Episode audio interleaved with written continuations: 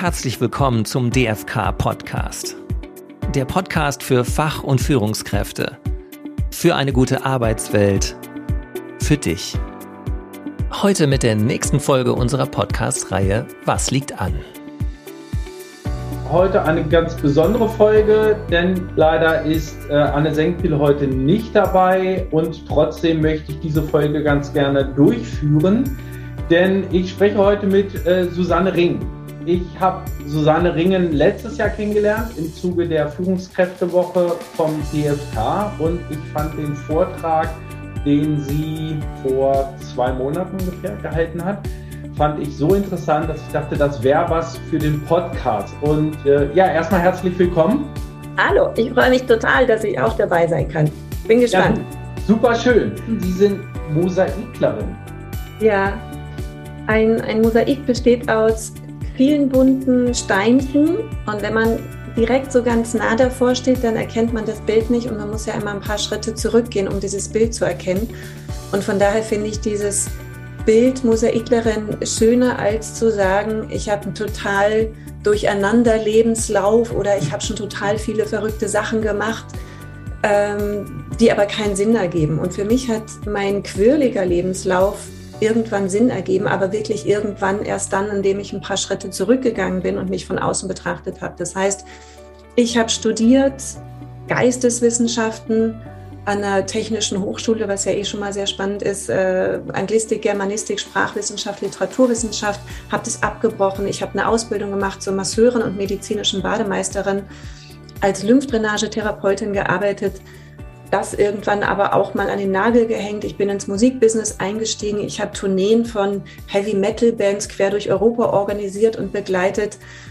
Damit gut gescheitert, äh, in finanziellen Ruin geraten. Ich war IT-Projektleiterin danach, weil ich musste ja Geld verdienen, habe mich da reingefummelt in dieses ganze Thema ähm, IT-Softwareentwicklung, bin dann ins HR gewechselt, weil jahrelang Personalleiterin in einer Digitalagentur in Berlin und bin jetzt selbstständig. Also ne, was macht man denn mit so einem Lebenslauf? Und äh, diese ganzen vielen Steinchen machen aber Sinn, wenn man es so ein Stück weit mit Entfernung betrachtet.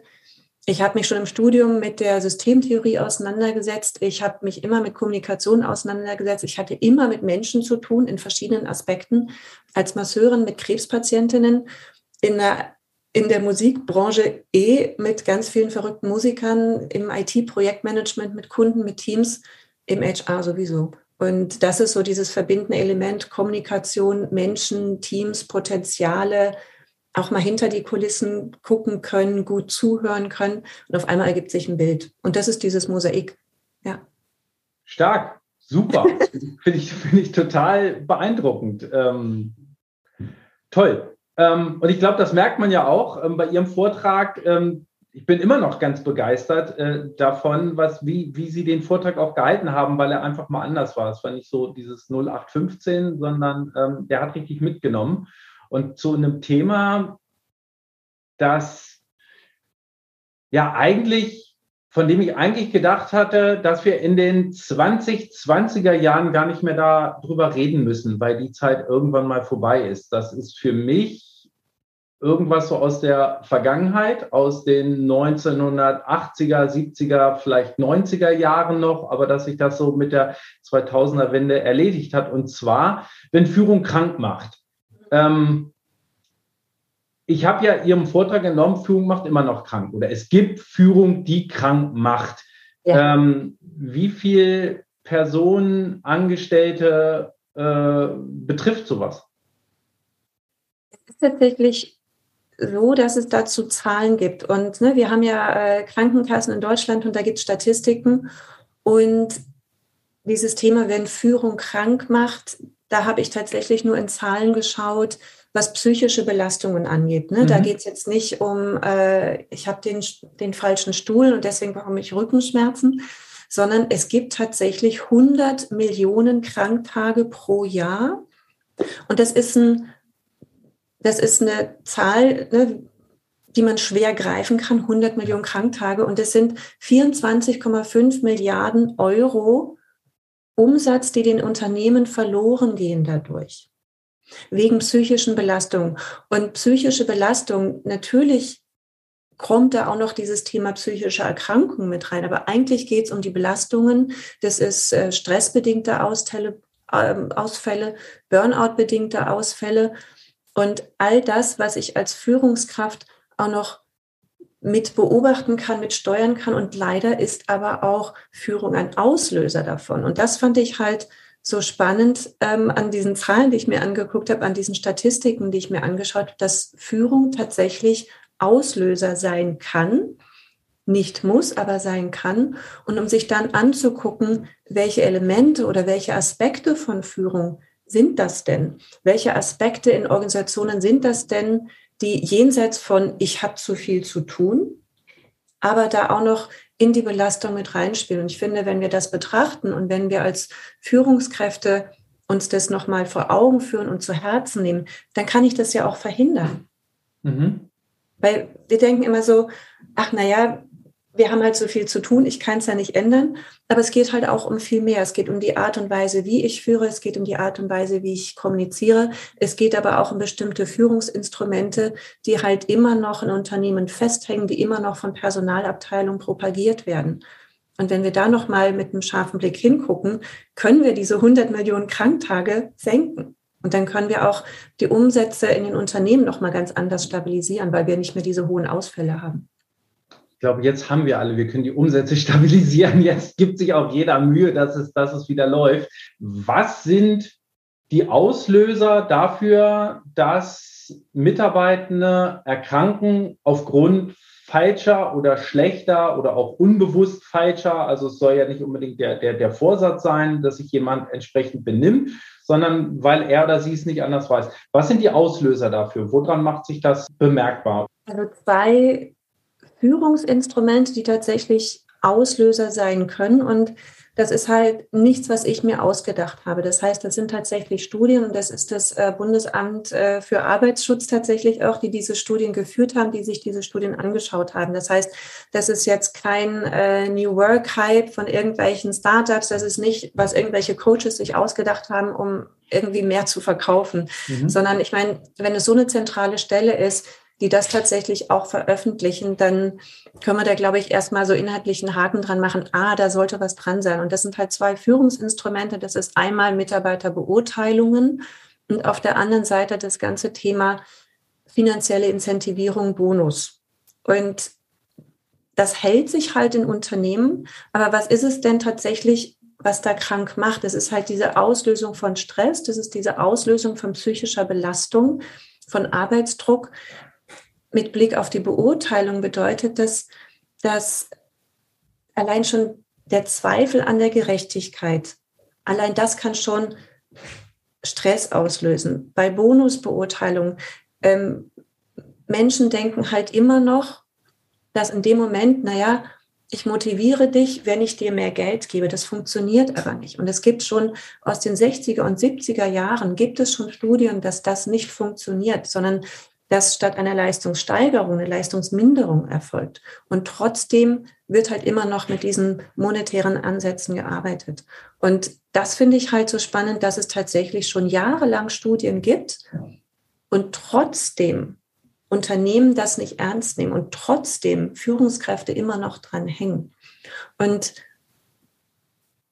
das ist für mich halt ein Aspekt so, hey, lasst uns mal diese, ich, ich nenne es auch gerne so, wie so Klette aus so einem ollen Hundepelz, ähm, lasst uns die mal rauszupfen und darauf verzichten. Wir können Menschen anders motivieren, wir können andere Möglichkeiten schaffen zu motivieren, aber halt nicht über Geld.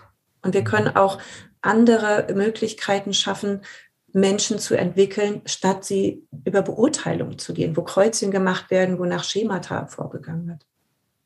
Okay. Wenn ich, ne, wenn ich ähm, ergebnisorientiert führe, ja, aber nicht und dann kriegst du 500 Euro mehr.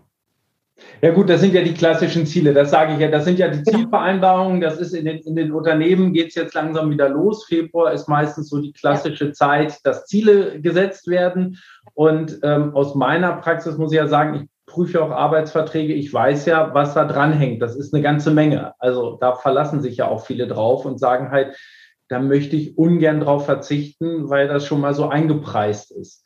Ähm, und das, das sind also diese Sachen, die ja die meisten auch, denke ich, von den, von den Zuhörerinnen und Zuhörern äh, nachvollziehen können, weil es sie selber betrifft. Das ist halt ähm, das, wovon wir uns gerne verabschieden dürfen. Mhm weil es Stress auslöst, weil es Ungerechtigkeiten empfinden gibt. Und ich glaube, jeder Mensch äh, hat es auch schon erlebt. Am Ende des Jahres diese ganzen Diskussionen, ist der Bonus erreicht worden, ist er nicht erreicht worden? Also jenseits dessen, dass es Stress auslöst, jenseits dessen, dass es wirklich dazu beiträgt, dass Menschen krank werden, ist es für mich ja als Führungskraft auch anstrengend. Also allein diese Stunden, die ich damit verbringe, mir diese ganzen Modelle auszudenken, die Gespräche, die ich führe, die Gespräche, die ich dann hinten rausführe, weil Mitarbeiter unzufrieden sind, weil es Diskussionen gibt. Also all das ist ja schon mal gar nicht wertschöpfend. Mhm. All das ist ja mhm. schon eine Beschäftigung mit Themen, auf die wir gerne verzichten können, wenn wir uns in der Zeit um unsere Produkte kümmern, um unsere Dienstleistungen kümmern. Ähm, auch da haben wir einfach schon wahnsinnig viel gewonnen.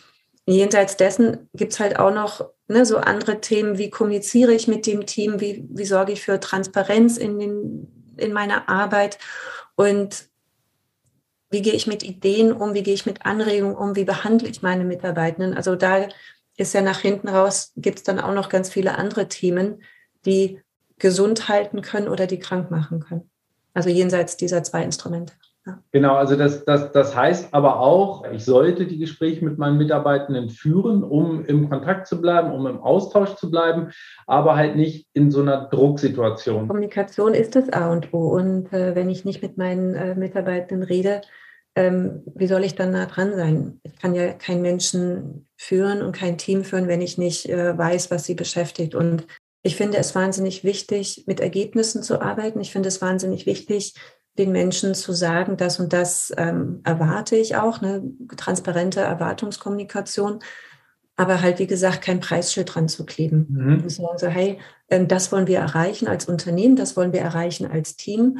Ähm, das wäre gut, wenn du das erreichst, das gemeinsam zu erarbeiten. Und dafür gibt es unterschiedliche Modelle, dafür gibt es unterschiedliche Möglichkeiten, aber wie gesagt, halt nicht kein Preisschild dran zu kleben, nicht so monetär zu incentivieren um dann halt wirklich zu gucken, was ist erreicht worden, was ist nicht erreicht worden, da sehr offen und sehr transparent drüber zu sprechen, aber darüber hinaus auch persönliches Interesse an Menschen zu zeigen. Ne, dieses klassische, wie geht's dir heute? Ach ja, eigentlich ganz gut, na dann ist ja alles super, dann arbeite mal.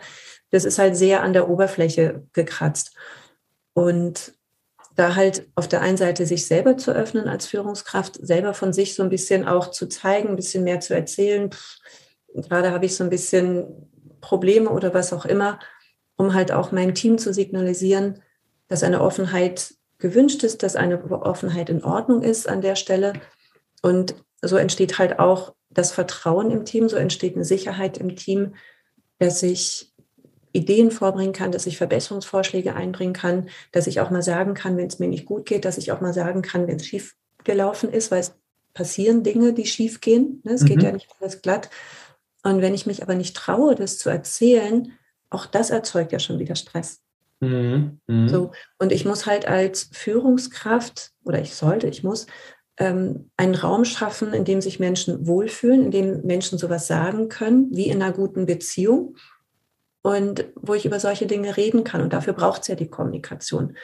Aber halt nicht die ganze Zeit operativ auf Ziele, sondern auch die rein menschliche Kommunikation. Ja. Mhm. Wie kriegt eine Führungskraft das hin? Ich meine, Sie hätten gesagt, man kann keine ähm, Leute führen, ohne sich mit ihnen auseinanderzusetzen. Ich glaube, das ist jahrelang passiert. Gehen wir mal davon aus, es ist eine Person, die das ja auch nie gelernt hat. Was wäre so ein Tipp für eine Führungskraft, das in die Praxis umzusetzen, die das jetzt noch nicht so beherrscht, die jetzt nicht so der Typ ist, um zu sagen, Leute, ihr könnt hier ganz offen sein? Es geht ja auch gar nicht darum, sich mit allen anzufreuen oder befreundet zu sein. So darum geht es gar nicht, sondern es geht darum, auf einer menschlichen Ebene Kontakt zueinander zu finden, die über das rein operative, hast du das schon erledigt, hast du das schon erledigt, hinausgeht. Und das, der erste Schritt ist tatsächlich, sich selber zu öffnen. Ich mhm. kann nicht hingehen und sagen so, hey, ihr könnt mir alles erzählen, wenn ich nichts erzähle. Das heißt, die Offenheit muss von mir kommen. Und in dem Moment, wo ich anfange, keine Ahnung, montags morgens Meeting 10 Uhr, von mir aus zu erzählen, was habe ich am Wochenende gemacht, wie, mhm. was habe ich erlebt, was habe ich getan, dann ist es eine Einladung, dann öffne ich die Tür, dass auch andere das tun können. Und wenn ich von mir dann auch mal erzähle, so, pff, mir geht's heute nicht so gut, können wir den Termin verschieben. Mir geht's heute nicht so gut.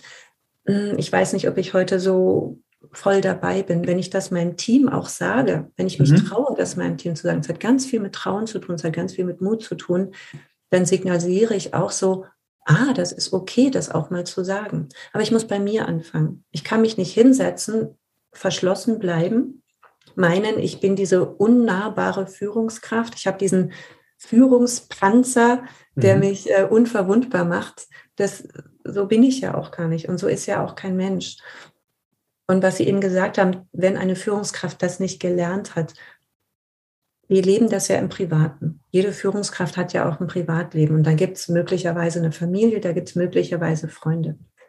Und wir haben aber immer noch diese harte Trennung, äh, Schnaps ist Schnaps, Arbeit ist Arbeit. Und äh, was hat das Private im Beruf zu tun? Aber wenn ich da so einen kleinen Transfer hinbekomme, wie gehe ich denn mit Freunden um, wie gehe ich mit meiner, mit meiner Familie um, wie, worüber rede ich da? Und wenn ich auch nur Mühe davon ins Berufsleben transportiert bekomme, die Art und Weise, wie ich da bin, dann ist eigentlich schon viel erreicht. Klingt jetzt gar nicht so kompliziert. Klingt gar nicht so kompliziert, aber es ist so, wenn man das als Führungskraft noch nie gemacht hat, dann ist es erstmal komisch. Mhm. Dann fühlt es erstmal so ein bisschen komisch an. Und da kann ich aber auch mein Team mit auf die Reise nehmen und sagen so, hey, ich würde ganz gerne anders miteinander umgehen. Lasst uns da mal den ersten Schritt gehen, lasst uns da mal anfangen. Aber ich muss bei mir anfangen. Mhm. Ich kann es nicht von meinem Team erwarten, wenn ich es selber nicht mache. Da kann ich, ähm, also da arbeite ich entweder direkt mit den Führungskräften oder mit den Führungskräften gemeinsam mit dem Team, um ihnen auch die Möglichkeit zu geben, einen so einen Raum zu kreieren. Mhm. In dem Moment, wo ich mit Teams in einen Workshop gehe, wo auch die Führungskraft dann natürlich dabei sein muss, und ich fange an, mit Methoden zu arbeiten, wo man auch mal ähm, sich was Privates sagen kann, dann können Sie das ja in Ihren Führungsalltag und Ihren Teamalltag mit übertragen. Und allein schon die Möglichkeit, sich gegenseitig positives Feedback zu geben. Was schätze ich denn an dir? Was finde ich denn an deiner Arbeit toll? Wofür bin ich denn dankbar, dass du das jeden Tag tust? Allein das schafft ja schon eine ganz andere Zusammenarbeit, weil das ist ja auch etwas, was wir uns oft nicht sagen. Und mit diesen Elementen arbeite ich dann in solchen Situationen mit Teams. Ähm, es hat sich ja in der Führung allgemein sehr viel geändert. Ähm, eine überzogene Frage. Es gibt ja immer noch äh, hierarchische Führung. Ist das per se so, dass die Führung krank macht, weil sie gerade nicht oder weil sie nicht mehr ins, ins, ins Bild passt, weil wir eigentlich weg von Hierarchien gehen? Gehen wir mal von einem Unternehmen aus, was noch hierarchisch strukturiert ist. Heißt es dann grundsätzlich, dass eine Führungskraft, die autoritärer ist, ähm, die Mitarbeitenden dann auch krank macht? Das ist ja immer so eingebettet in einem System, es ist immer eingebettet in einer Organisation. Ich kenne jetzt nicht statistische Zahlen unterschiedlich von ähm, hierarchisch organisierten Strukturen oder von ähm, selbstorganisierten Strukturen, um da einen Zahlenvergleich zu haben. Was ich aber beobachte in der Gesellschaft ist, dass der, der Drang anders zu arbeiten, der Drang, anders geführt zu werden, das ist ja nicht nur von Menschen zwischen 20 und 30. Also ich bin 50 und ich möchte auch nicht mehr hart hierarchisch geführt werden, wie ich das vor 20 Jahren erlebt habe, anteilig erlebt habe. Und ich möchte auch nicht angemeckert werden, angebrüllt werden oder sonst irgendwas. Und in dem Moment, wo ich das in der Gesellschaft sehe, wie sich etwas verändert, entsteht ja in mir auch eine Sehnsucht, dass ich auch so behandelt werden möchte. Mhm. Und von daher ist meine Vermutung, aber jetzt, ne, äh, das ist wirklich eine reine Vermutung, dass da tatsächlich der Krankenstand in solchen Organisationen höher sein kann. Und wenn es nicht der Krankenstand ist, dann ist es ein gefühlter Krankenstand. Weil in dem Moment bin ich weniger motiviert, ich bin weniger produktiv. In dem Moment, wenn ich nicht so arbeiten kann, wie es mir gut tut, dann mache ich auch weniger. So, und dann fange ich halt an, im negativen Sinne Dienst nach Vorschrift zu machen. Ich mache nur noch das, was mir auf dem Schreibtisch ist. Also das andere mhm. interessiert mich gar nicht mehr. So, ne? Und wenn Menschen in so eine Haltung kommen, in so eine Negativhaltung, wo sie innerlich schon gekündigt haben, wo sie ihre Stunden absetzen, dann ist dem Unternehmen nicht geholfen. Kann ich absolut nachvollziehen. Ich meine, ich sehe das genauso. Es war nur die Frage, weil ich glaube, wir haben auch Hörerinnen und Hörer, die aus anderen Unternehmen kommen, die da vielleicht auch nicht so offen sind. Und deswegen halt die Frage, ist es denn grundsätzlich so, dass die Leute krank sind? Oder, ähm, aber es kann natürlich auch sein, dass Dienst nach Vorschrift oder so, ein, so eine innerliche Kündigung halt auch dazu führt. So zum Abschluss, was können Sie Führungskräften mit auf den Weg geben, es zu vermeiden, dass ihre Führung krank macht? Da geht es ganz viel um Selbstreflexion und ehrlich zu sich selber sein. Und äh, in dem Moment, wo ich sage, naja, ich habe halt so ein Team. In dem Moment, wo ich sage, ich kann ja nichts dafür, dass das so und so ist, da den, den Mut haben, sich an die eigene Nase zu packen, okay, aber wie könnte ich mein Verhalten verändern, um dann andere Ergebnisse so zu erzielen. Und die Menschen in meinem Team verhalten sich so, wie ich den Rahmen schaffe. Die Menschen in meinem Team verhalten sich so, wie dieses Führungskonstrukt, was ich aufbaue, wie sie in dem agieren können. Und wenn ich nicht möchte, dass mein Team so agiert, muss ich mein Führungsverhalten ändern. Mhm. Und da halt wirklich gnadenlos ehrlich zu sich selbst zu sein und zu sagen so, ah, es liegt gar nicht so sehr an den anderen Menschen, es liegt an mir mhm. an meiner Art und Weise zu kommunizieren, an meiner Art und Weise zu führen und sich dann wirklich sehr intensiv damit zu beschäftigen, sich vielleicht auch wirklich mal externe Hilfe zu holen, zu sagen, so können wir mal irgendjemanden haben, der von außen drauf schaut, weil ich würde es gerne anders machen, ich weiß aber nicht wie. Und in dem Moment, wo ich anfange, äh, mir Bücher zu suchen, Seminare zu suchen, diese Vielfalt äh, ist natürlich auch sehr, sehr so unendlich und dann weiß man manchmal gar nicht, wo man anfangen soll. Und von daher mal so einen Blick von außen sich zu gönnen zu sagen, so ich hätte da gerne mal jemanden, mit dem ich das so ein bisschen sparen kann, ist aus meiner Sicht auch hilfreich. Aber der erste Moment ist wirklich ehrlich zu sich selbst zu sein, zu sagen, so, aha, es kann durchaus an mir liegen, Selbstreflexion. Mhm. Also das ist ja grundsätzlich dann der auch der Coaching-Ansatz, dass man sich ein Coaching nehmen kann, ohne dass das gleich heißt, äh, dass, dass irgendwas nicht, nicht, nicht klappt, sondern einfach mal zu sagen, das ist ja eine Unterstützung. Ja, da sind wir Menschen ja auch so wahnsinnig unterschiedlich und äh, wie viele Milliarden Menschen es gibt, so unterschiedliche Führungsstile gibt es auch. Und da halt wirklich zu gucken, was, was passt zu einem persönlich, was passt zu dem Unternehmen, in dem ich bin, was passt zu dem Team, in dem ich bin. Und jemand, ähm, der aus einem hierarchisch strukturierten Unternehmen kommt, wird nicht innerhalb von äh, drei Coachingstunden oder drei Seminarstunden in einem komplett selbstorganisierten Team aufgehen. Das ist ja auch ein Prozess, das ist ein Veränderungsprozess, da muss man sich langsam rantasten und aber bereit sein, aus der eigenen Komfortzone rauszugehen, bereit sein, einen ersten Schritt zu gehen und dann zu gucken, in welche Richtung kann es denn gehen. Das ist wirklich sehr individuell. Das muss man selber für sich so ein bisschen gucken. Aber dieses ähm, mit diesen fünf Regeln bist du die beste Führungskraft der Welt. Das funktioniert nicht. Nee. Mhm. Ja, vielen Dank dafür. Es sollte ja einen kurzen Überblick geben und äh, auch eine, eine Anregung an die Zuhörerinnen und, und, und Zuhörer, was zu verändern. Ich meine, jetzt gerade im neuen Jahr 2022 bietet sich ja an, einfach mal in sich zu gehen, Sachen umzustellen und vielleicht auch mal ähm, Unterstützung von außen anzunehmen. Ich bedanke mich nochmal ganz herzlich für das Gespräch, für das, auch wenn es kurz war, aber für die Anregung. Danke und äh, freue mich auch, wenn wir weiter in Kontakt bleiben. Tschüss. Tschüss. Mehr zu unserem Verband und seinen Leistungen finden Sie unter www.dfk.eu. Bei Fragen oder Anregungen schreiben Sie uns gerne unter podcast.dfk.eu.